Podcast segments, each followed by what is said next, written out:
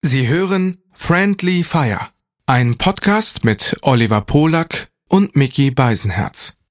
Für den Inhalt von Oliver Polak ist ausschließlich Oliver Polak verantwortlich.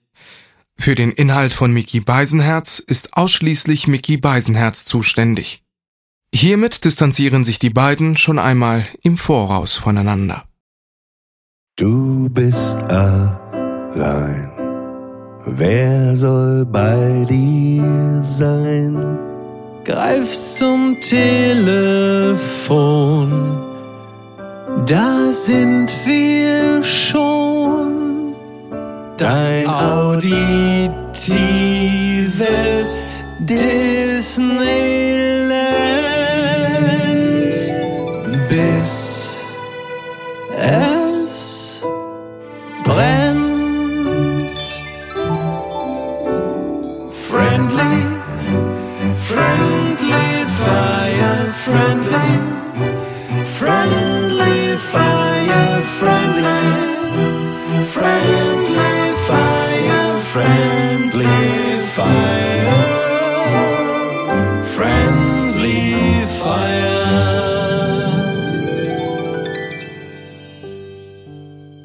Bevor es losgeht, habe ich auf jeden Fall, das ist wirklich Premiere heute schon, vorher den Titel für die Folge, die wir jetzt aufzeichnen. Oh, jetzt bin ich aber gespannt. Jetlag, Medikamente und Durchfall. Oh mein Gott, sehr schön. Das also jetzt weißt du quasi schon, was ich die letzten Stunden gemacht habe. Ja, ist aber im Grunde genommen so, als, als würdest du die, die, die, nicht die Auto, sondern die Biografie von Niki schreiben, ne? Ist ja auch, also ist ja, Hat die auch oft Durchfall? Naja, also ich will sie jetzt nicht, ich will ihr jetzt nicht äh, im übertragenen. Sinne die Hosen jetzt- runterziehen. Du musst gar nicht, du hast es ja eigentlich schon. Du hast ja schon. Also Ah. es gibt da keinen Weg mehr zurück. Nein, sie hat nicht, sie hat nicht häufig Durchfall, da tue ich ihr jetzt das sehr, Unrecht. sehr beliebt geworden ist Ja. äh, bei Kabarettisten ähm, gerade in Interviews oder in Podcasts äh, wirklich Sachen zu sagen, wo alle dann wirklich äh, sich empören und äh, dann das auf Twitter äh, auf eins geht Das kommt vor. und, äh, und äh, genau und und äh, die dann merken, oh Gott, wenn ich da jetzt nicht irgendwie was sage, dann ist meine Karriere vorbei, ja. dass sie dann einfach im nächsten Podcast sagen, ja, das war äh, Satire, das Spiel mit den Ebenen. Ach ne? so, Also, ach so, Ja. ja, ja. Das ist, äh, ist Ja, jetzt kommst in. aber nicht mehr näher. Das ist aber schon, da, da, also wären wir jetzt bei der sogenannten Gegenwart in dem Podcast, dann wäre es aber schon kein Gegenwartsphänomen mehr zu sagen, das ist Satire oder zumindest, dass man damit durchkommt. Also das ist, das erscheint mir doch sehr 2020 zu sein, zu sagen, das war Satire und es klappt dann auch noch. Ich glaube, mittlerweile sind wir in einer Phase angekommen, in der nur noch die wenigsten sich überhaupt dazu äußern, sondern eher sagen, weißt du was, ich sage überhaupt nichts und warte einfach ab, weil äh, zwei Tage später wird sowieso die nächste Sau durchs Dorf getrieben. Weil dieses Satire-Argument ja auch gar nicht mehr zieht. Also selbst wenn es Satire war, hat man es ja äh, jemandem gar nicht durchgehen lassen. Von daher, aber der Dünnschiss äh, ist jetzt an dieser Stelle also. Ich glaube einfach auch, dass wir in einer, ähm, es gab Zeiten, sage ich jetzt mal, so vor 40 Jahren oder so, Mhm. Wo, und, und ich glaube, Satire ist auch nicht gleich Satire. Das heißt, Satire in Deutschland war immer gleich anders als Satire oder das, was Die da Satire oben, die da oben da. Ja. Und dann stellen Sie mal vor, was mit unserem Geld passiert. Und jetzt raten Sie mal, welcher Minister sich einen neuen Audi gekauft hat. So, ne? Genau, ich glaube, es ist auch natürlich vieles viel transparenter geworden heute durch die, die, die neuen Medien, durch, durch, durch das ganze Digitale, Mhm. dass du gar nicht mehr die Funktion des Kabarettisten, der jetzt kommt und ich werde Ihnen jetzt Ja, mal ja. sagen, wie es ist. Ja, ja. Weil, äh, wenn du einigermaßen so Zeitungen auch mal in die Hand Mhm. nimmst oder ins Internet guckst, äh, das ist ja schon Satire, äh, äh, das ist ja schon eine Der intellektuelle Gatekeeper, der wird nicht mehr benötigt, ne? Der irgendwo Genau. so an der, an dem, an dem, an der Tür des Raums der Erkenntnis steht und sagt, ich lasse euch jetzt mal rein, weil ich habe den Schlüssel. Und alle gehen dann rein und sagen, ach danke, wir wussten ja nichts von diesen Zusammenhängen. Da hast du natürlich komplett recht. Ja, das stimmt. Und, das und genau, gibt's und, so nicht Trump, mehr. Trump war ja, ohne jetzt ins Detail gehen zu wollen, ein gutes Beispiel dafür. Ne? Da, Mhm. Die ganze Trump-Show, dass man das wirklich, das, man, du brauchtest nicht mehr den Kabarettisten. Weil der hat es ne- einem ja auch wirklich sehr leicht gemacht, ne? Aussagen gegenüberzustellen. Denn das ist ja, äh, sagen wir mal, das, das Handwerk im, im ureigensten Kern ist es ja, Dinge gegenüberzustellen. Also das Gesagte und die Realität, das Auseinanderklaffen zwischen Behauptung und Wirklichkeit. Und da war Trump natürlich das beste Beispiel dafür, wie on the nose man das überhaupt machen kann. Wie man sich selber da auch entzaubern kann. Geschadet hat es ihm allerdings auch nicht weiter. Absolut. Und was ich dann wieder interessant fand, es gab ja immer dieses, du, du weißt, wie es heißt, das Correspondence Dinner, Mhm, ist, heißt genau. es so? Genau, ja. Genau, und das das fand ich schon interessant in den letzten Jahren, weil es ja immer wieder war.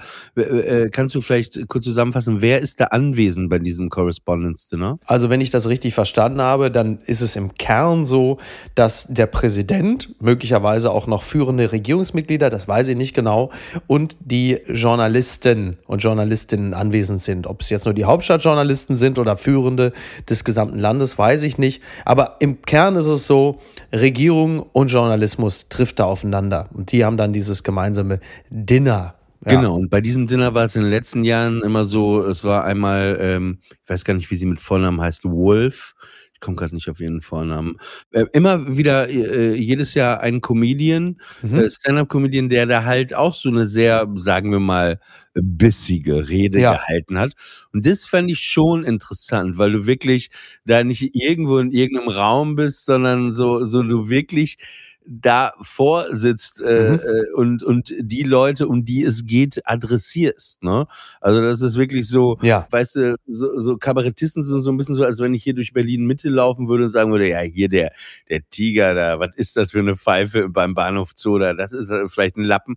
Aber es wäre was anderes, wenn ich wirklich ins Gehege reingehen würde, Ja, ja. da im, äh, im Zoo und da mich vor, vor, den, vor den Tiger setzen und sagen, sag mal, was bist du eigentlich für ein Lappen? Mm, Ja, klar. Also, äh, ja, das ist natürlich immer das Schönste. Ich hatte die Tage irgendwie, als ich mal den Radio 1 Kommentatoren-Talk hörte, da ging es darum, dass Florian Schröder, als er bei dem Kommentatoren-Talk war oder bei einer anderen Veranstaltung, dass irgendwie da waren äh, Habeck und Scholz und so waren im Raum und dann sagte Florian Schröder, da vorne steht der, der aktuelle Bundeskanzler und Olaf Scholz. So, also, ne, klar, weil populär und so. Und dann stellte sich aber raus, weil Marco Seifert das dann wohl noch anfügte, dass aber Scholz und Habeck zu diesem Zeitpunkt, als er es sagte, gar nicht mehr im Raum waren. Und da denkst du natürlich, also das ist jetzt nicht die Schuld von Schröder, weil es manchmal dann zeitlich nicht zusammengepasst hat, aber es ist natürlich nur noch halb so schön, wenn du die Gags auf Kosten von Leuten machst, die vorher vielleicht auch noch im Raum gewesen sind, zumal der Gag ja auch jetzt nicht besonders hart ist. Ist ja nicht so, dass du damit,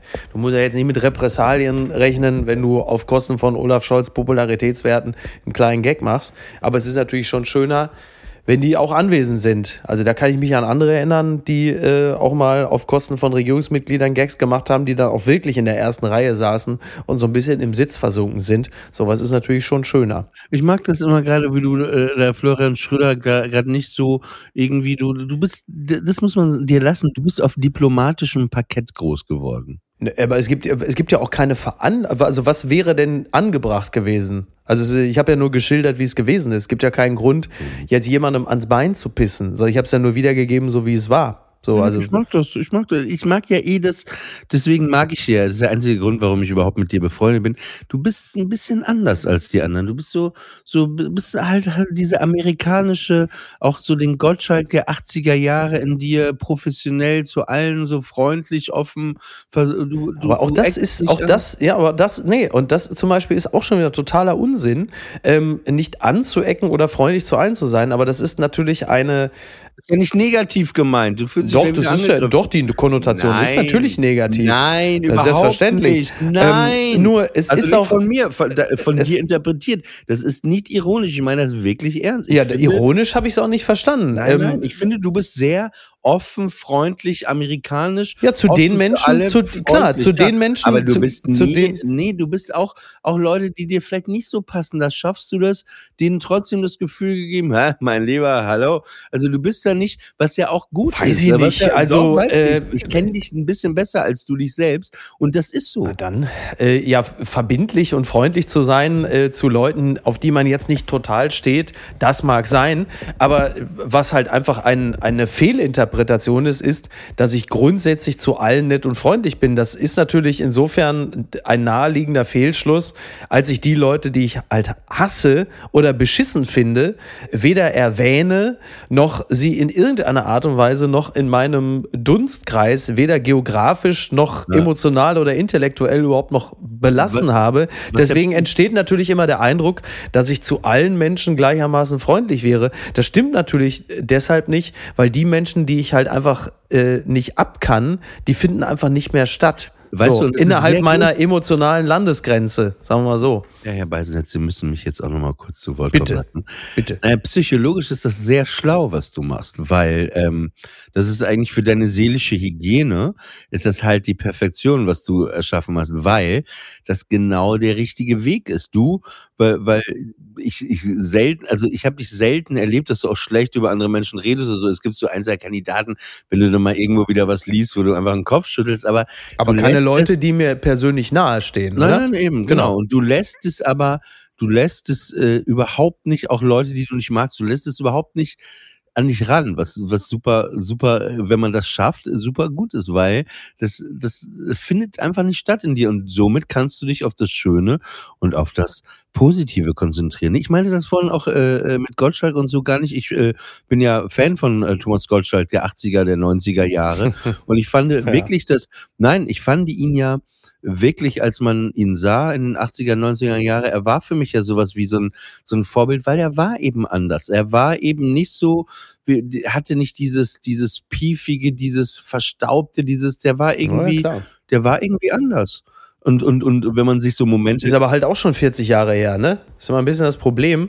Und da muss, da muss Gottschalk. Ich, ich weiß, ich, aber wir, wir reden ja aber gerade auch darüber. ja, ja. Ich will ihn jetzt gar nicht analysieren, weil ich jetzt auch gar nicht mehr so verfolgt habe. Das haben wir auch schon ein paar Mal Ja, gemacht, ne? Aber ich meine, die Frage ist auch, es ist auch mal sehr einfach natürlich zu sagen, so, hey, der ist jetzt nie, fast schon das Gegenteil von dem, wofür wir ihn mal äh, geliebt haben.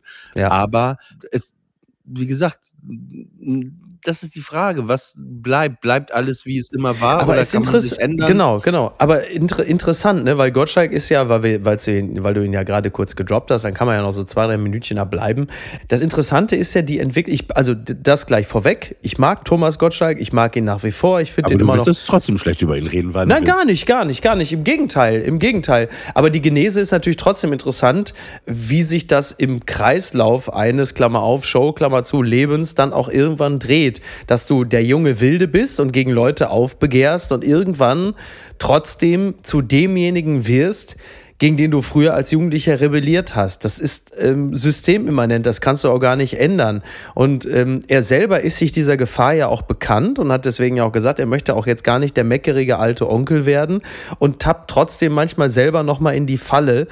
Und ähm, so als zugeneigter Beobachter denkt man dann mitunter, ah, mach das doch nicht oder lass es doch einfach. Also wenn du dich über so Themen ne, im größ größeren öffentlichen Raum ähm, auslassen, klingt so negativ, aber ich sage mal, äußerst wie Gendern oder Influencer oder so, dadurch wirkst du automatisch immer alt. Und du denkst, komm, lass es doch einfach. Ist doch auch gar kein Thema für jemanden wie dich. Und weil die Medien ja so funktionieren, sobald das dann kommt, so wenn du sagst, hier, die jungen Leute, die Influencer, die haben Angst, sie trauen sich nicht mehr zu sagen, was sie denken, dann weißt du natürlich, in einem vierseitigen Interview ist das der Satz, das Zitat, was kommt und automatisch wirkst du drei Jahrzehnte älter, als du eigentlich bist, wenn du dann natürlich sagst, Thomas Gottschalk sagt, junge Leute trauen sich nicht mehr ihre Meinung zu sagen, dass du davor und danach ähm, auch ganz viele interessante, vielleicht auch kluge, reflektierte Sachen gesagt hast, gerät natürlich immer in den Hintergrund und das sind so Sachen, wo ich denke, also er kann ja machen, was er will, aber man merkt ihm schon auch an, dass die öffentliche und die veröffentlichte Meinung ihm durchaus wichtiger sind, als er manchmal tut. Und dann denkt man, dann würde ich mich an dieser Stelle ähm, vielleicht mitunter etwas klüger äußern. Aber du, wurscht. Ich weiß nicht. Ich glaube, ich glaube, man kann das noch gar nicht so krass nachvollziehen. Also er ist ja in einer, wirklich in einer Zeit groß geworden, wo es drei Fernsehprogramme gab.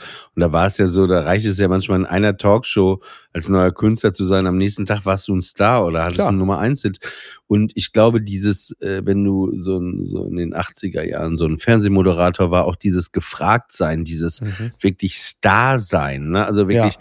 das war einfach so extrem. Und ich kann mir einfach vorstellen auch, dass es gleichzeitig etwas ist, wa- was du irgendwann sagst, auch ich habe da keinen Bock mehr drauf, das nervt mich. Mhm. Gleichzeitig warst du so, warst du so süchtig danach.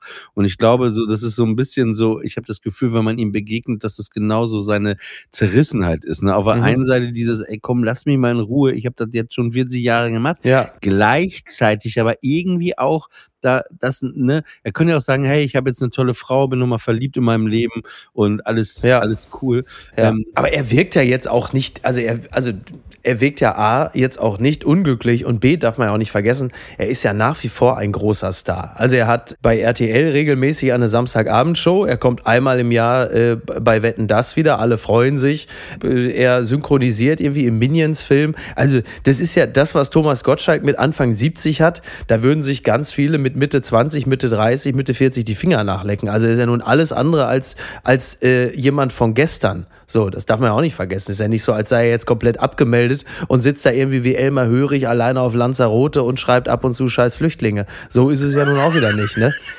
Also, wobei ich ich war ein bisschen gekränkt mhm. ich war äh, vor zwei Wochen ja in München haben wir aus irgendeinem Grund glaube ich drüber gesprochen aber privat ja, und da war ich äh, in unserem Lieblingshotel äh, dem Bayerischen Hof ja. Und äh, was natürlich gar nicht dein Lieblingshotel ist, sondern nur mein Lieblingshotel, weil deins ist ja ein anderes, dein Lieblingshotel in München. Nein, das ist aber der Bayerische Hof ist schon auch mein Lieblingshotel. Hast du jetzt auch schon ein bisschen, ein bisschen, hast dich auch ein bisschen eingelebt jetzt. Ja, ne? wobei ich habe noch ein, zwei andere, möchte an dieser Stelle mich übrigens, wenn wir gerade sprechen, beim Cortina Hotel ganz herzlich bedanken. Die haben mir nämlich eine Geburtstagskarte geschickt und das fand ich wirklich wahnsinnig nett. Ne? Wollte ich nur mal gesagt haben. Mhm. Äh, dieser Podcast wird Ihnen präsentiert vom TUI. Also man könnte wirklich, mittlerweile ist es wirklich so, dass man nicht mehr weiß, ist es jetzt so ein, so ein Laber-Podcast über, über alles und, und mehr oder ist es eigentlich so ein Reisepodcast, ne? Ja, äh, schöne ja Grüße hier noch an den Bayerischen Hof und auch ans Corina Hotel, die mich überrascht haben. Ja, ich war gerade in New York. Wie Ja, sieht's eigentlich aus, Air France? Wo ist mein Koffer? Äh, ja, wir waren letztes Wochenende in Barcelona und das war ganz toll, das Essen. Das sind ja, aber da müssen wir uns, wir müssen uns ja glücklicherweise nicht mehr erklären. Also ähm, wenn dann irgendwann demnächst das wieder Teile des Ahrtals abrauschen oder so, dann wird man uns direkt adden und sagen, ja, Dankeschön. Also es geht alles auf euer Konto. Jemand hat sich aber beschwert äh, im Internet jetzt. Ach, ist denn? Was? Jemand hat sich im Internet beschwert. das ist aber ganz Das gibt's neu. ja gar nicht. Ja, Darf ich ga- ganz, ganz kurz, ganz kurz, Ja. nur, nur den Gedanken zu halten. Das ist so ein bisschen wie damals, als ich meinen letzten Auftritt im Sat 1 Frühstücksfernsehen hatte. Und dann gibt es da unten diese Grafik, die sogenannte Bauchbinde, wo man immer reinschreibt, was jemand beruflich macht. Und dann stand bei mir, Mickey Beisenherz, steht drunter in der Bauchbinde, postet täglich Kommentare bei Facebook. da dachte ich, das ist doch wohl die beste Jobbeschreibung, die ich jemals von Ja, ich, jemandem hatte, gehört ich habe. hatte noch eine bessere. Ich hatte noch eine bessere Bauchbinde. Ja. Ich war bei äh, Laura Karasek zu Gast. Also sie ist ja äh, toll, also sehr Ja. freundlich. Ja. Da war ich da in der Talkshow und das Thema war irgendwie ähm, irgendwie Grenzen oder irgendetwas. Ne? Warum und haben da, sie dich denn dazu eingeladen, Olli? Da Also kann ich mir gar nicht Satire. erklären. Und dann habe ich vorher schon gesagt, ey, paar Sachen, ey, wir können über Comedy reden und paar Sachen Mhm. hatte ich gesagt, ey, bitte einfach Ja. nicht und so und da habe ich keinen Bock drauf. Ja. Ne, war auch, ne, klar, wir reden über Comedy so. Ey, und ja, klar, und äh, ne, so, so, äh, Ja. ähm, ey, dann, dann seh, ich hab, ich gucke mir Sachen gar nicht mehr an. Ne? Das, Ja. Ich weiß nicht, wie es bei dir ist, so, ne? aber irgendwie schickt jemand da so einen Screenshot, dann sehe ich diese Bauchbinde unten, ne, wo immer so, da steht da einfach nur erste Bauchbinde, die anfangen so, Oh nein. Oliver Polak, äh, da können ja alle stehen, ne? Kolumnist, äh, Ja. äh, Stand-up-Comedian, äh, Moderator, Ja. Podcaster, äh, provoziert. Ja. Also es gibt viel, also ich, Ja. ich wüsste spontan 20 Sachen, die da stehen können, wo man sagen würde, ja, okay. Wa- Was war bei dir? Äh, was war bei, Bei dir? mir stand, äh, postet täglich Kommentare bei Facebook. Ja, bei mir stand einfach Oliver Polak, Sohn eines Holocaust-Überlebenden. So, bitteschön. bitteschön. Ey, dann, dann denkst du auch Ja, aber ey, Entschuldigung, wenn, wenn es eine Grenzüberschreitung gibt, dann ja wohl der Holocaust, ne? Also passt ja wohl total zum Thema. Hand aufs Herz, ne? Ja. Wer sitzt da in so einer Fernsehredaktion und Ja. also wirklich, da denkst du echt, was ist bei dir schiefgelaufen, dass du da äh, das ernsthafte, also so, Mhm. Aber es sind ja häufig auch diejenigen, die wenig mit der Produktion selbst zu tun haben. Ne? Also Mhm. da sagt dir jemand von der Produktion zu, ja, ja, machen wir nicht. Und dann sitzt da irgend so ein Dulli und sagt mal, das schreibe ich jetzt mal so und so was rein. Das, das klafft ja mitunter ganz schön auseinander. Aber ähm, ja, gelungener, gelungene Bauchbinde, gelungenes Insert. Äh, das haben wir beim Kölner Treff ja auch immer wieder mal. Du sprichst halt mit ein, zwei Gästen, äh, die irgendwie happy sind, dass du sie auf gewisse Sachen nicht ansprichst oder so. Oder weil sie vielleicht Dinge in ihrer Karriere hinter sich gelassen haben und froh sind, dass mal langsam vorbei ist. Da kannst du aber die Uhr nachstellen, dass das auf jeden Fall unten in der Bauchbinde auftaucht. Keine Ahnung. Äh, kann, also so wie, so wie, wie heißt er jetzt? Ähm, jetzt bin ich der, der, Schauspieler. Ich kannte ihn die letzten 35 Jahre meines Lebens kannte ich ihn immer. Und jetzt habe ich doch glatt den Namen vergessen. Auf jeden Fall steht da unten in der Bauchbinde Benny Beimer. So, wo du sagst, ja, genau. Äh, ist, jetzt bist du aber richtig entspannt, ne? Ich habe hier gerade, man muss dazu sagen, für unsere Hörerinnen und Hörer, Olli hatte gerade die Kamera, wir sehen uns ja. Ja. Olli hat die Kamera gerade noch mal ein bisschen neu ausgerichtet und ich hatte zwischenzeitlich das Gefühl, ich bin auf seinem OnlyFans-Account gelandet. ich kurz in die Buchse geguckt habe. Aber gut. Aber, aber haben wir mal eh gefragt, wenn es nicht mehr läuft, so ein OnlyFans-Account, Mhm. da kann man schon Geld mitmachen, ne? Äh, Hängt ja ein bisschen davon ab, also ob man Fans hat. Also OnlyFans bedeutet ja erstmal, es müssen ja Fans sein, die dann aber nur Only da sind. Und die müssen ja dann auch ordentlich Geld zahlen. Ich weiß gar nicht, was kostet ein durchschnittlicher OnlyFans-Account? Zahlt man da wöchentlich, monatlich? Ich glaube, es ist so zwischen 12 und 20 Dollar, Euro Mhm. oder sowas. Aber es ist ja jetzt nicht nur irgendwie, also geht es dann automatisch immer um, ich hole jetzt mal die Möpse raus, ich zeige euch mal mein linkes Ei oder gibt es da auch einfach Ja, so Sachen wie, wir chatten jetzt mal. Le wie man das Lego Seinfeld-Set oder Home Alone-Set zusammenbaut. Aber so, aber hundertprozentig, aber hundertprozentig gibt es doch solche Accounts auch, wo Prominente einfach wie so, ein, wie so eine Art Backstage-Bereich haben, also jetzt ohne äh, kaum mehr ein, sondern dass dann halt einfach die eine bestimmte Anzahl von, ne, so Backstage-Pass-mäßig halt. Das heißt äh, Friendly Fire. Kannst du wöchentlich äh, dir so. anhören. Diesen Backstage Ja, aber kostet ja nichts. Kostet ja nichts. Ist ja auch noch gratis. Ja, ist doch toll. Ja. Apropos Backstage-Bereich. Ich saß da auf jeden Fall im Bayerischen Hof vor zwei Wochen Ja. und habe oben da gefrühstückt in so einem, es gibt ja diesen Hauptdingsraum und dann Mhm. gibt's hinten noch so einen kleinen versteckten Raum. Ja. Und dann lief ich da rein und dann sitzt da Thomas Gottschalk mit seiner Partnerin oder Frau, keine Ahnung. Mhm. Und das ist eh immer, man will irgendwie hingehen, Ja. ne, weil das Gefühl ist, es ist so wie ein alter Onkel, ne, Ja. äh, äh, den man schon jahrelang kennt. Wenn du es nicht machst, macht er's. Ja, nee, Ah, ich sehe, sie haben mich erkannt. Nee, Ich und- komme zu Ihnen nee, an und den dann, Tisch. Äh, habe ich mich da an den, weil da waren nur so vier Tische, habe ich mich an den Nachbartisch gesetzt. Warum? also- Lass den armen Mann doch in Ruhe. Nee, ich, da war halt nur noch dieser Tisch. Achso, ich dachte, es waren alle Tische frei Nein, und du hast dich. nein, nein, nein. Gibt's ja auch in der U-Bahn so. Alles frei und einer setzt sich direkt neben dich. Äh, nein, und dann habe ich mich da hingesetzt und dann, ähm, dann, äh, genau, habe ich den Hund, da wo seine Frau saß, saß dann mein Hund quasi. Also ich saß mit meinem, mit Arthur und wir haben dann gefrühstückt. Also Pärchen, da? Double Date eigentlich. Genau, und ne? dann habe ich, äh, da war ja einer, äh, ein sehr bekannter deutscher Konzertveranstalter, den ich ja ein paar Tage vorher in Frankfurt kennengelernt hatte, der war auch Modell. Ah, ja. Wir waren so ver verblieben,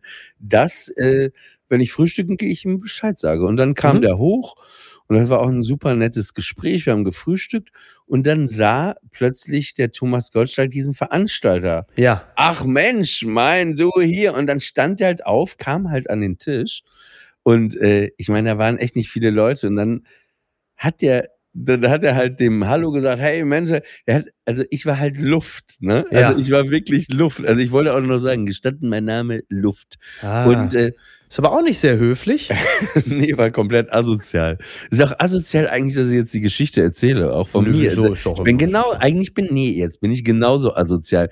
Er Ja. hat halt, also es war richtig. Ist ja also jetzt ich war- kein Eklat, ja. Ist ja jetzt kein Eklat. aber ich dachte Ja. auch so, ey Gigo, guck mal, wir sind hier zwei am Tisch, man, und wenn es nur ein Nicken ist oder irgendwie ein Zuzwinkern oder ein, Ja. Weiß ich nicht. Wäre, Und wäre schöner gewesen. aber war, ja. hat mir auch nicht gejuckt. Ich habe dann weiter gefrühstückt und dann war aber der Veranstalter, der hatte dann zumindest so die, die sage ich mal, Manieren, dass er sagte, ach, übrigens, das ist Oliver Polak, äh, das ist, äh, kennt ihr euch?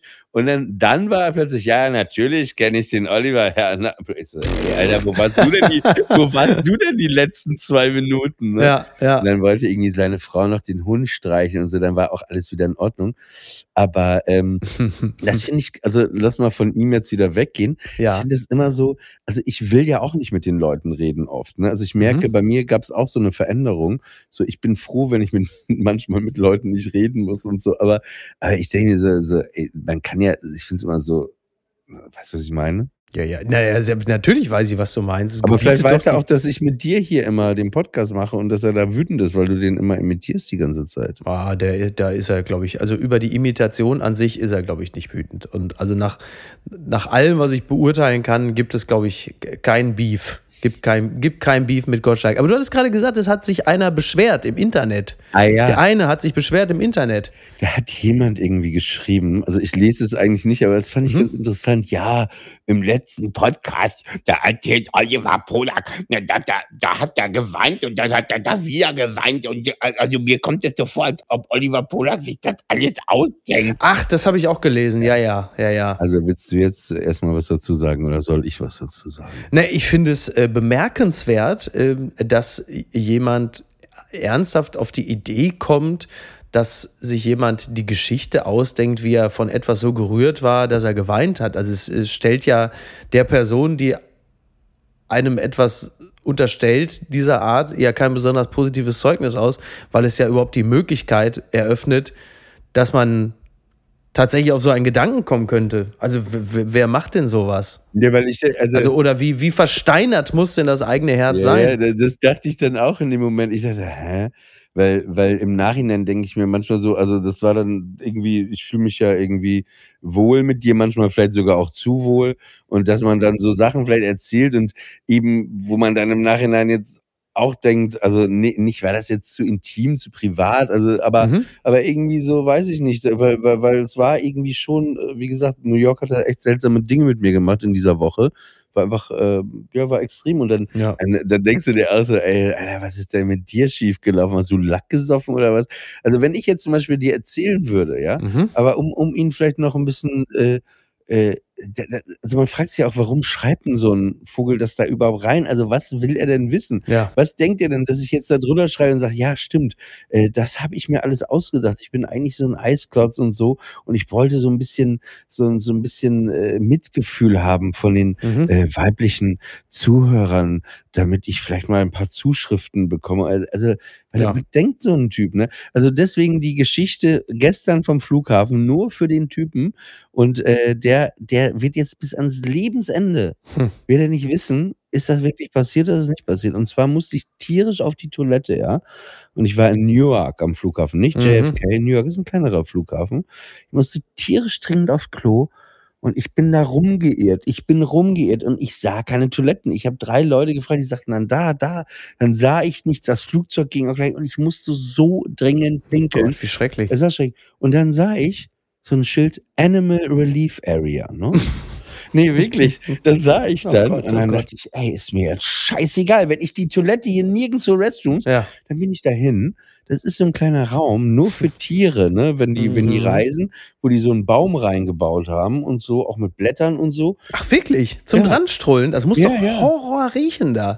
Du, ich, die haben Also da danach. Ja, ja, die, und da war äh, da so Sand auch drumherum. Und Mhm. dann bin ich da und das war nämlich in so einem so einem- so einem Seitengang, wo auch niemand war. Da habe ich ja reingeguckt.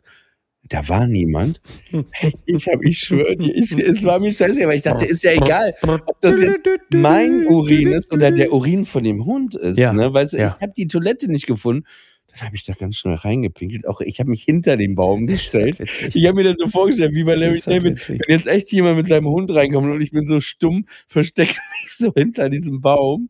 Ey, aber das, und dann, ich bin, ja, ich fühlte mich einfach gut danach. So, Ja, jetzt bitte. die Geschichte und jetzt kann der Typ, wer auch Ja. immer das ist, kann es jetzt beim Flughafen New York anrufen, Ja. Sicherheitsmaterial von den Kameras anfordern, das alles Ja. nochmal durchchecken und gucken, wie es war. Viel Spaß. ja, absolut, absolut. Danke für nichts. Jetzt sollte ich vielleicht sagen, was ihr gerade nicht seht. Es ist äh, Michi Beisenherz, der eine Handpuppe hat, ein, ein, ein Hai, vielleicht nicht so eine gute Woche gerade äh, mit Haipuppen. Oh ja, oh Gott. Ja, richtig. Geil, wie Stimmt. direkt- Und er hat eine Haipuppe, mit der er so, so spielt, dass der Hai ihn Ist wie eine Art Handschuh, nur halt, Ja. ja. so, genau, wie so eine Art Handschuh. Eine Handpuppe, du hast recht. Ja. Aber Michi, erzähl doch jetzt erstmal, du warst ja auf der Hochzeit von Christian Lindner eingeladen. Richtig, und richtig. Ja, genau. Erstmal, wie war es und warum warst du eingeladen? Also, äh, wir reden ja jetzt am Freitagabend. Ich war natürlich nicht eingeladen auf der Hochzeit von Christian Lindner. Du bist einfach hingefahren. Ich bin einfach hingefahren. Nein, es ist ja nun so, dass meine, äh, meine Tochter macht ja mit ihrer Mutter äh, 14 Tage Urlaub auf Sylt und in diese Urlaubszeit fiel auch der Geburtstag meiner Tochter. Und deshalb bin ich als liebender Vater selbstverständlich mit dem Auto am Mittwoch raufgefahren, habe am Donnerstag Geburtstag meiner Tochter gefeiert, habe also am Mittwochabend natürlich auch schon irgendwie Abend gegessen und so da. Da haben wir den Donnerstag Geburtstag gefeiert, also äh, Pippas Mutter, Pippas Großeltern und ich und bin dann. Also hat sie am 7. Juli Geburtstag. Genau, sie hat am 7. Juli Geburtstag und bin dann heute Mittag, also am Freitag, wo wir jetzt sprechen, wieder von der Insel runter. Hatte zwischenzeitlich noch einen Anruf von RTL Exklusiv, die gefragt haben, ob. ob ich denn, weil die sind natürlich da auf der Insel, ist ja klar, RTL exklusiv, machen natürlich einen riesen Bohai darum, ist ja logisch, müssen ja auch die Sendung vollkriegen und hatten sich natürlich erhofft, dass ich äh, zum Interview zur Verfügung stehen würde, der ich ja schon mal in der Sansibar die Lachsforelle getestet habe. Und äh, wie du dir vorstellen kannst, hatte ich leider keine Zeit. Aber äh, diesen Ruhm hätte ich mir natürlich sonst, also auf keinen Fall entgehen lassen. Und äh, wo hast du übernachtet? Ich, das Hotel, das Hotel äh, kann ich nicht, das Hotel kann ich nicht sagen. Okay. Ich werde dazu aber gleich noch ein, zwei Sachen sagen. Ich hatte aber einen interessanten Dialog mit der Rezeptionistin. Als ich heute auscheckte, sagte ich zu ihr, Ach Mensch, da werden Sie ja wahrscheinlich auch von der Lindner äh, Entourage, von den Gästen wird ja womöglich auch jemand hier schlafen. Und dann sagte sie, ja, nur einer. Und dann habe ich gesagt, naja, dann hoffe ich aber, dass das einer von den Netten ist. Und dann guckte sie so ein bisschen so, hm, naja, ich hoff's. Und dann habe ich nur Spaß gemacht. Ach, dann bestellen Sie Friedrich Merz doch liebe Grüße von mir. Und dann sagte sie, war so völlig erschrocken, wo wussten Sie das? Und dann habe ich gesagt, ich habe einfach nur getippt. Und ähm, Also ich könnte jetzt, also gegen eine, gegen eine diskrete äh, Bezahlung äh, per PM kann ich sagen, in welchem Hotel Friedrich Merz schläft, falls man irgendwie vorhat. Aber eine Sache, bevor wir gleich nochmal zu dieser Hochzeit kommen, ich habe eine, wieder mal eine interessante Entdeckung an, an mir gemacht. Und zwar ist es in diesem Hotel so, dass äh, es so, es gibt einen Hautkomplex und es gibt so ne, wie so Nebengebäude, ja. Und in so einem solchen war ich. Und die, das Zimmer, beziehungsweise eher fast schon so eine Art Apartment, würde ich mal sagen. Alles toll, alles wunderbar. Aber direkt der Pferdefuß, die Schlafgemächer sowie das Bad sind im Keller. Also du gehst eine Treppe runter. Und das ist nicht zwingend so. Es gibt auch andere Apartments. Da ist das, Bad, äh, das Schlafzimmer zum Beispiel die Treppe rauf, in meinem Fall die Treppe runter.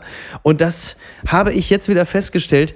Das hasse ich ja. Bin ich voll bei dir. Also überhaupt bin überhaupt kein Fan davon. Ich äh, ähm, gibt zwei Sachen, die ich immer. Ich mache immer Fenster auf. Und ähm, ich möchte einfach nicht im Keller schlafen, sondern das muss mindestens äh, einfach äh, was ist das, Parterre und nicht Souterrain sein. Und habe die, die eine Nacht im Keller geschlafen. Dann ist auch das Fenster ist einfach zu so einem Schacht das ist ja nun mal einfach im Keller, so lässt sich ja nicht vermeiden. Das ist ein, das hört sich eher nach einem äh, Keller in Österreich an, als ein Hotel, wo Friedrich Merz ja, übernachten es, möchte. Es, war aber zum, ja, ja, ja, so günstig war es auch nicht, ne?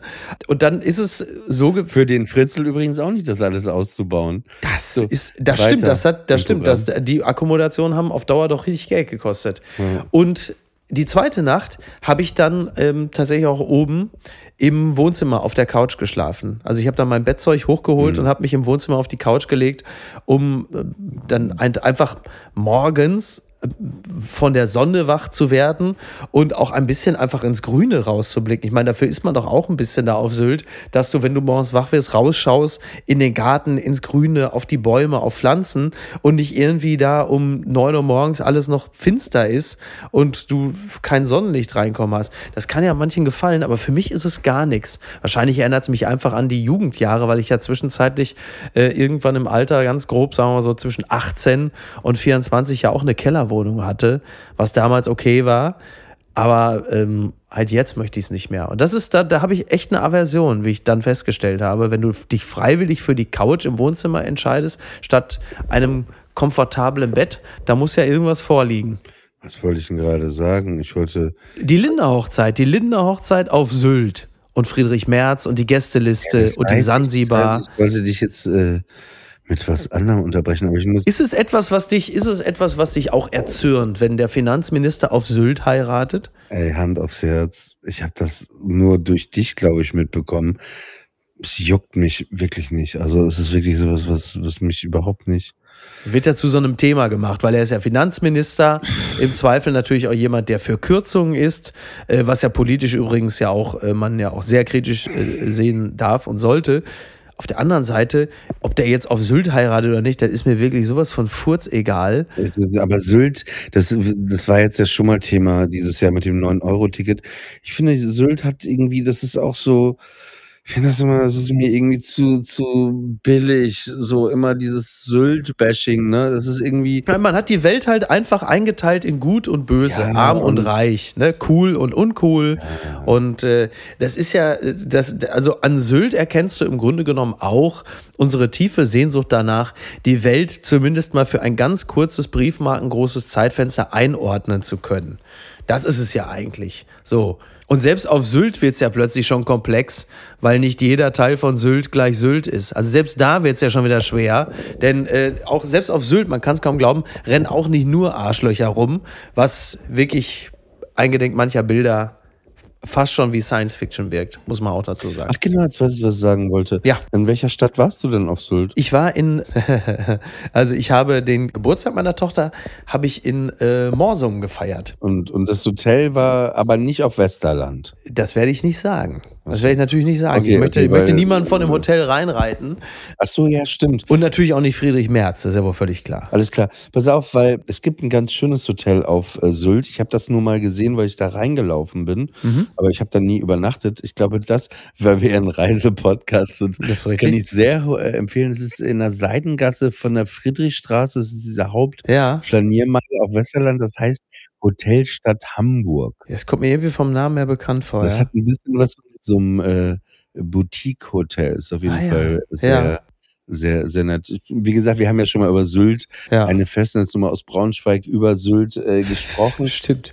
Auf jeden Fall eine, eine, eine ja, in- interessante Insel. Aber we we weißt du, weißt du was? Also Niki hat mich ja ganz entsetzlich geinfluenzt. Ich merke ja, also d- das Ziel einer Beziehung, einer langjährigen Beziehung wie der zwischen Niki und mir ist ja und sollte sein und war für mich natürlich immer, dass ich Niki hochziehe auf mein Niveau, dass sie im Grunde genommen so wird wie ich, dass sie meine Wertevorstellung, meine Weltanschauung teilt, dass sie dort endlich ankommt. Aber stattdessen stelle ich fest im Laufe der Jahre, sie zieht mich einfach runter auf ihr Niveau. All ihren Hass fange ich plötzlich an zu teilen. Und das Schlimmste, äh, was sie bei mir erreicht hat, ist, dass sie äh, bei mir schon die Saat einer gewissen Norddeutschland-Aversion gesät hat. Bei mir war das immer so, ich habe mir, also ich meine, ich lebe ja gerne in Hamburg und Hamburg ist eine tolle Stadt. Ich merke aber schon, dass diese also ich überspitze es mal, dafür ist der Podcast ja durchaus geeignet, dass dieser also blanke Norddeutschland-Hass, den Niki manchmal auslebt, dass der mitunter schon auf mich übergesprungen ist. Äh, Ich dachte immer so, dass, dass, mir, dieses, dass mir dieses Klima irgendwie gefällt. Ja, so ein bisschen dieses Raue und dieses Norddeutsche. Und ich stelle fest, aber das ist vielleicht auch eine Altersfrage, dass ich doch eher äh, zu Süddeutschland tendiere.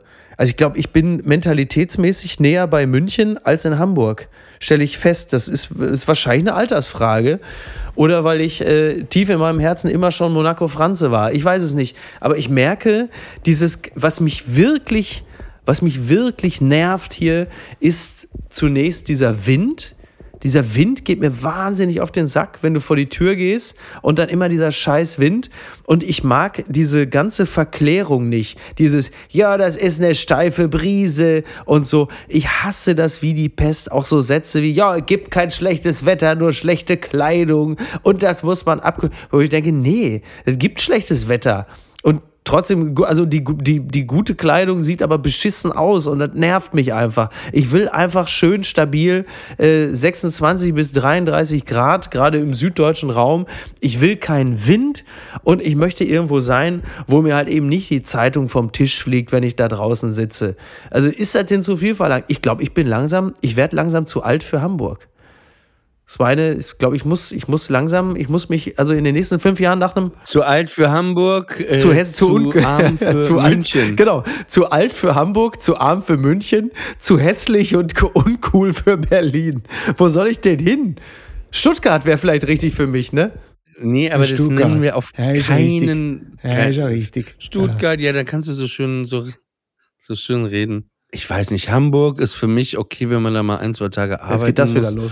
Dann geht man da Ah. noch äh, ins, wirklich wie eine Reise ins Café Paris. Äh, äh, aber, aber das ist, mir, mir geht das auch, also so, sobald so Leute, auch, auch wie Heinz Strunk und wie sie alle heißen und Olli Schulz, wenn die dann so, ja, nee, du, du, ich bin da, da eben dahin oder, ah, nee, da habe ich auch keinen Bock. Also wenn die sich da so reinlegen, ne, in dieses, Wobei das norddeutsche Idiom ich eigentlich schön finde. Ich finde es eigentlich ganz gut. Ja, ich mag das manchmal auch. Ich komme ja von da weg, ne? Und manchmal ist das ja auch schön, wenn es so ein bisschen da ist. Und ich merke auch, wenn ich mich mit jemandem aus Norddeutschland Mhm. unterhalte, dann kommt das auch bei mir ein bisschen durch und so. Aber ich finde dieses immer dieses komplett da so drüber, so wo du denkst, ey, Alter. Aber das ist doch, aber das, also ich weiß, was du meinst, aber das empfinde ich zum Beispiel, wahrscheinlich, weil ich wiederum daherkomme, noch viel schlimmer beim Ruhrgebiet. Also das kommt bei mir ja nun bekanntermaßen auch durch. Aber ich finde es selten. fürchterlich, aber ich finde es fürchterlich. okay, können wir uns drauf äh, einigen, dass Aber das bei so Radio, ganz kurz, aber bei so Radiowerbung, was, also die Radiowerbung ist immer schrecklich, aber wenn du, ja, das ist hier was, äh, ähm, Möbel Unger, da müssen sie hingehen, ich glaub mir, holen sie ab. So, weißt du was, dieses entsetzliche Unterst auch so von so Leuten, die dann aus der Region kommen und die das dann so dick und fett unterstreichen. Ja, ja, nee, das Horror, Köln- Horror, das- Horror, Aber das, darauf können wir uns ja einigen, das Ekelerregendste ist wirklich das Kölsche, das ist wirklich ja, das ist das Schlimmste. Ja, naja, es ist auch wirklich so, es ist wie eine Sex, die, diese, die Sprache ist wie eine Vergewaltigung, weil es ist ja so zum Beispiel, wenn du einfach in einer Bar stehen würdest und sa sagen, Vergewaltigung mal, im Kontext mit Sprache, Ge- da gehst- ist aber ja, gleich schon willst wieder. Ja, dann kann, können jetzt alle auch noch äh, Kurt Cobain im Nachhinein, er hat sich übrigens erschossen, umbringen wegen Rape Me. So, pass auf, wenn du zu einer Frau einfach normal gehst, ne, normale Situation, Ja. du gehst vielleicht rüber und dann sprichst du an, Entschuldigung, ich will nicht stören, aber äh, ich habe sie irgendwie von da drüben beobachtet, ich finde find dich interessant und ich würde vielleicht Mhm. gerne mit dir was trinken, dürfte ich dich auf ein Getränk einladen, ja? Ja. Ein, ein ganz, also sagen wir so, ne, muss man sich überwinden, aber eine ganz normale Situation. Pass auf, dasselbe in Köln. Hallo, ich habe dich äh, den ganzen Abend schon da drüben beobachtet. Ich finde, du gefällst mir gut. Ich wollte fragen, ob vielleicht die Möglichkeit besteht, dass ich auf ein kleines Getränk einladen würde. Ich finde dich, find dich interessant, so, also ich würde dich näher gerne mal kennenlernen. So. Weißt, du, weißt du, was ich meine? Ja, ich weiß genau, was du meinst. Wobei, warum wird da jetzt hier so eine Horst Lichter-Parodie draus? Ne? Ist eigentlich traurig. Naja, aber weil die reden ich doch muss alle so sagen, so. Mit deinem, aber mit deinem Timbre muss ich sagen, ich glaube, ich wäre darauf eingestiegen. Das gehört, muss, muss ich der Ehrlichkeit halber, also volle Transparenz von meiner Seite aus, ich wäre wahrscheinlich darauf eingestiegen. Ich habe noch eine Frage an dich, weil wir Bitte. hier so ein bisschen so boulevardesk einfach äh, jetzt hier Mhm. einfach so rumgeschwungen sind. Ich wollte eigentlich diese Folge auch über meine Oma sprechen, aber das machen wir dann nächste Folge, weil Ja. wir jetzt nicht mehr so die Zeit haben. Jetzt sind wir so boulevardesk. ja, aber ich würde. Nächste Woche wird es dann substanziell. Nee, ich würde gerne noch was Substanzielles, vielleicht aber. Okay. Und zwar, du hast ja gerade über dieses Verlies da gesprochen, in dem du äh, auf Sylt Ja. übernachtet hast. Ja. Und diese Woche ist ja auch R. Kelly verurteilt worden.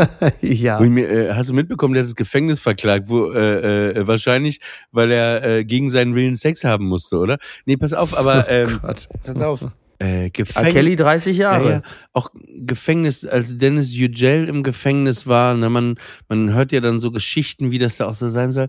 Hast du mal drüber nachgedacht? Also ich finde, in so einem Moment, jetzt ist ja auch so eine, so eine amerikanische Basketballspielerin, glaube ich. Britney Griner. Genau, gerade ja. auch. Hast du mal dich so ein bisschen reingesteigert in diese Gedanken, äh, äh, wie das wäre, wenn du fälschlich verurteilt wirst und in so einem Gefängnis sein müsste? Oder hast du da noch nie in deinem Leben drüber nachgedacht? Also das ist wahrscheinlich einer dieser Gedanken, die man mal irgendwann in so einer Art Tagtraum sich mal gemacht hat. Aber ich glaube, du stößt nicht ansatzweise emotional in die Ebene vor, um sich wirklich hineinzuversetzen in das Gefühl, dass man hätte wäre man in diese Situation geraten. Deswegen ist es, glaube ich, vergleichsweise müßig oder sinnlos, äh, damit überhaupt erst anzufangen. Ich glaube, dieser, dieser, diese existenzielle Erfahrung des Freiheitsentzuges kannst du wirklich erst nachvollziehen in dem Moment, wo es passiert. Aber das, Aber das, dass das fürchterlich wäre und das dann auch noch zu Unrecht, was ja nochmal eine weitere Ebene einzieht, weil es ja auch noch so gegen das Gerechtigkeitsempfinden verstößt, das, äh, ich, das mag ich mir nicht ausmalen. nein, nein, also ich, also Möchtest du etwas gestehen, Oliver? Ist es das, was du Nein, mir sagen ja, ja, willst? Was hast du Ich muss getan? ins Gefängnis, wir dürfen aber äh, weiter den Podcast. po weiter podcasten, Podcast. okay. Nein, ich stelle mir das einfach nur richtig hart vor, auch bei Den- Dennis Yücel, Ja. gerade in manchen anderen Ländern, aber vielleicht auch bei uns. Also du weißt einfach nicht, Aber der türkische Knast ist nochmal eine andere Abteilung, also grundsätzlich erst einmal, was die, sag mal, was die groben Leitlinien angeht, als ein deutscher Knast. Wenngleich auch das mit Sicherheit kein reines Vergnügen ist. Mhm. Also ich glaube einfach dieses aufzuwachen im Knast, was passiert mit dir, dieses Ungewisse und wirklich, wenn du vielleicht auch wirklich weißt, du weißt oder dass du weißt, dass du nicht weißt, wie lange du da bleiben wirst. Ich glaube, also mich treibt es so, je mehr ich da reingehe, einfach Ja. in den Wahnsinn dieser Gedanke. Ne? Also so, es würde mich, glaube ich, Ja. ich glaube, es, wenn ich im Gefängnis wäre in so einem La- Land oder auch, auch irgendwo und ich wüsste, wie was weiter, ich glaube, ich würde, ich glaube, ich würde verrückt werden. Das hört sich jetzt, Mhm. also nicht als Metapher gemeint, sondern ich würde wirklich verrückt werden. Das gilt ja für viele. Und irgendwann würde ich mich, glaube ich, alles dran setzen, mich umzubringen. Ich würde sagen, hey, hier, ich gebe dir mein letztes Geld, bring mir die Pillen. ja. Weil, weil ich glaube, das ist, äh, es gibt bestimmte, also dieses, ich meine, du weißt selber, wenn ich dir mal 20 Minuten dein Handy wegnehme, ne, was schon bei dir So. im Kopf irgendwie los Schon ist. los. Ne? Edge-Verbindung an der Supermarktkasse. ne? Horror. Horror. was Deswegen- noch, das, Gott? Das finde was ich auf noch? jeden Fall, äh, da habe ich auch, das, das, äh, also so Dennis Yücel, äh, als er da so im Knast war und diese Vorstellung manchmal mal, ich habe ja auch so bei so ein paar äh, Lesungen äh, da mitgemacht, äh, so deswegen war ich da ein Ja. bisschen näher dran, also dass man da immer wieder und äh, da, da, ich habe da schon ein bisschen so auch auch diese anderen Journalisten, die da alle gefangen sind, Ja. das ist schon, das ist, glaube ich, echt die Hölle. Also die Hölle beschreibt das teilweise wirklich äh, ganz gut, ne? Oder auch da in, im Iran ist doch jetzt irgendwie dieser eine, ich glaube, es ist ein amerikanischer Journalist, der hingerichtet werden soll auch und so. Ja. Und wo du denkst, und das, äh, äh, ja, ist natürlich nicht so ein schönes Thema, um den Podcast zu beenden, aber wir sind schon am Ende angelangt. Und was für ein Gefängnis ein äh, sich langsam abbauender Körper sein kann, äh, das klären wir dann in der nächsten Folge, äh, wenn wir dann ähm, kurz über meine Oma sprechen, die ich nämlich ähm, morgen im Krankenhaus besuche. Sie ist nämlich mal wieder hingefallen und äh, Ja, dann wünschen wir an dieser Stelle gute Besserung. Das war eine weitere Ausgabe von Friendly Fire mit dir, Mickey Beisenherz, mit mir, Oliver Polak. Wir wünschen euch eine schöne Restnacht oder einen schönen Sonntag oder eine schöne Woche. und erhol dich gut, Olli, erhol dich gut. Wenn ihr euch jetzt noch fragt, wer hat diese schöne Trompete gespielt, das war Stefan Ross, heißt er so? Mhm.